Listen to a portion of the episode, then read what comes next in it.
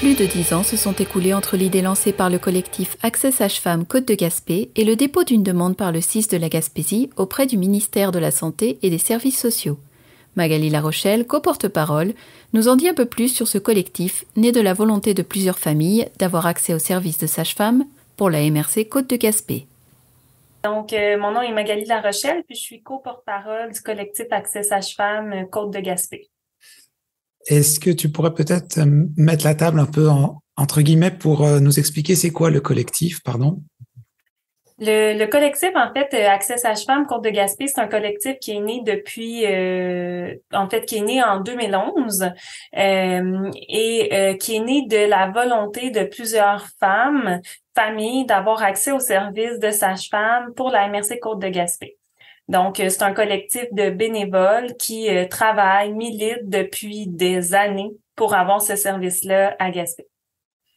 Alors, ce qui m'a étonné de, lire dans le communiqué un peu, c'était de, pour que ça fait à peu près dix ans que vous attendez que ça se fasse. Alors, ma question était un peu pourquoi est-ce qu'il y a eu autant de réticence, euh, je ne sais pas de la part de qui, mais dans le fond, de pouvoir avoir accès à ce service-là qui me semble quand même assez, assez simple. Alors, qu'est-ce que tu en penses, toi?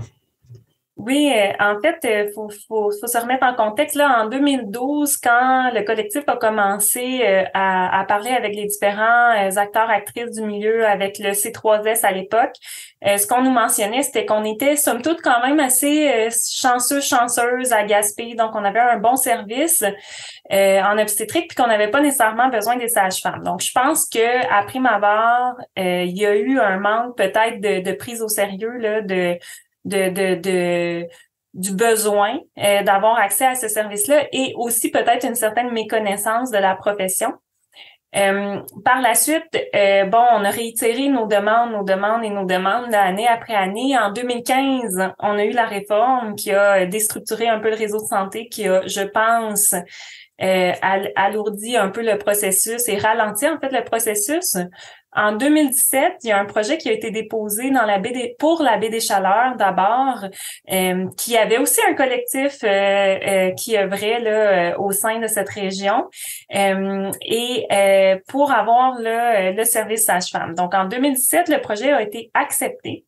Et le, le, le projet qui avait été déposé se déployait en trois phases. La troisième phase prévoyait avoir accès aux services, euh, finalement offrir l'accès aux services pour l'ensemble de la région en 2019. Donc là, on est en 2022, on n'a pas encore euh, accès à ce service-là.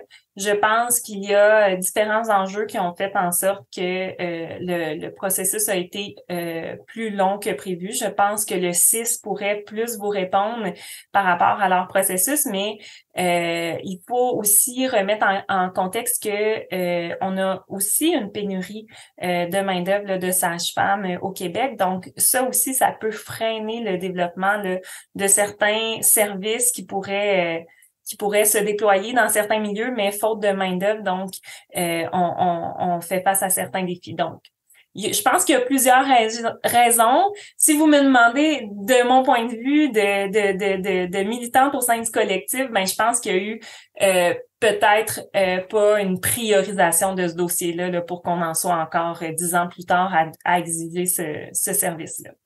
Est-ce que c'est possible que ce soit vu comme la concurrence d'un milieu hospitalier ou bien tu parlais un peu de peut-être méconnaissance du sujet, mais on dirait que l'accouchement date d'il y a tellement longtemps que, ça, ça semble bizarre qu'il y ait une méconnaissance de ça, mais j'ai l'impression, qu'est-ce que tu en penses, toi? Mais euh, il y avait plusieurs éléments que je voulais mentionner.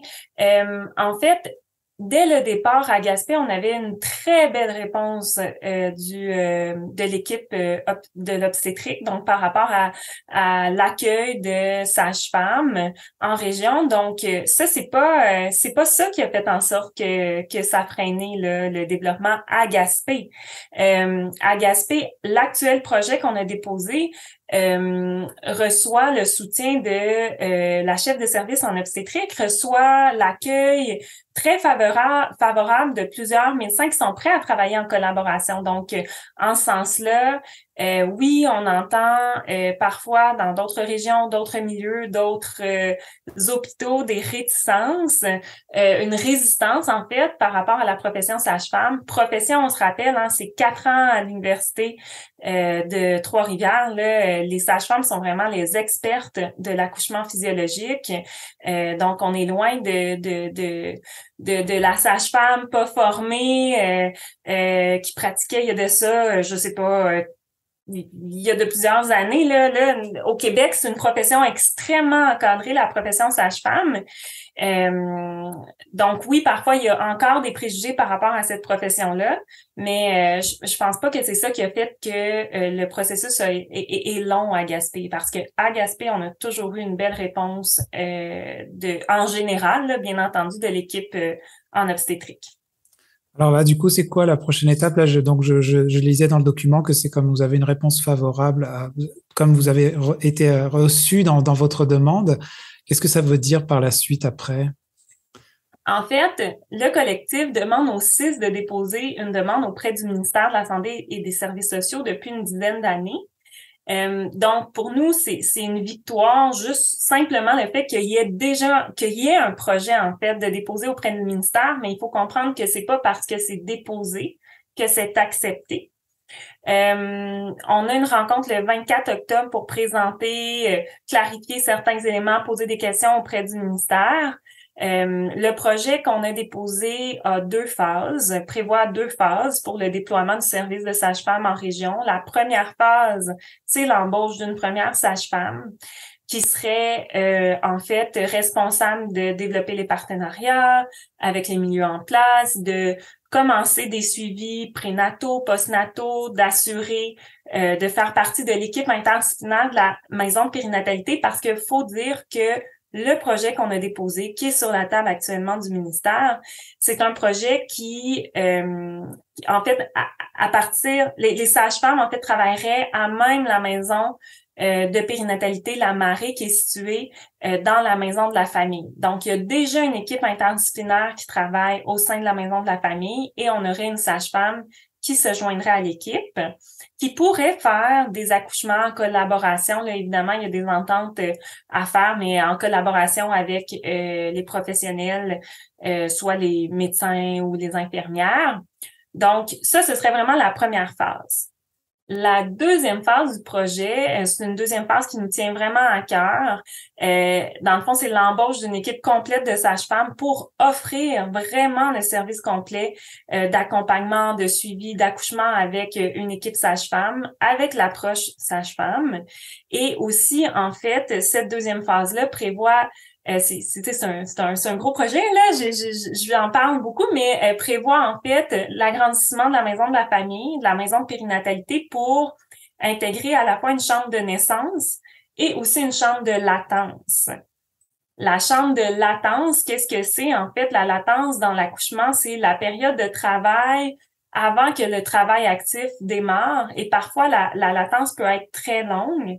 Et avec la réalité euh, qu'on connaît au territoire, c'est-à-dire un très grand territoire, parfois on se retrouve, euh, ben, ce qu'on entend là, de la bouche des médecins, c'est qu'ils se trouvent un peu embêtés, c'est-à-dire parfois ça implique de, une femme qui arrive en latence, on veut pas nécessairement nécessairement l'admettre en milieu hospitalier.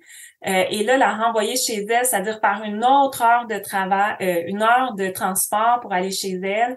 Parfois, il y a les tempêtes d'hiver.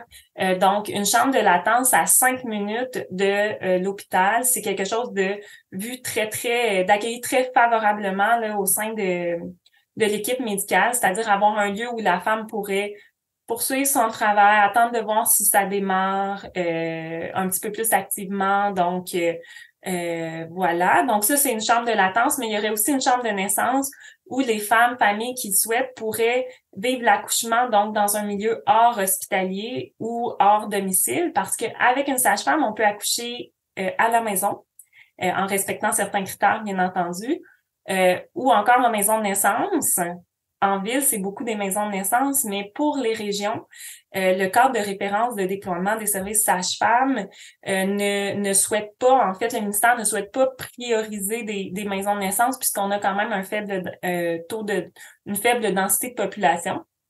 Donc, on privilégie dans la vision du ministère des chambres de naissance qui seraient, par exemple, euh, à même des organismes communautaires. Et nous, le projet à Gaspé, c'est ça.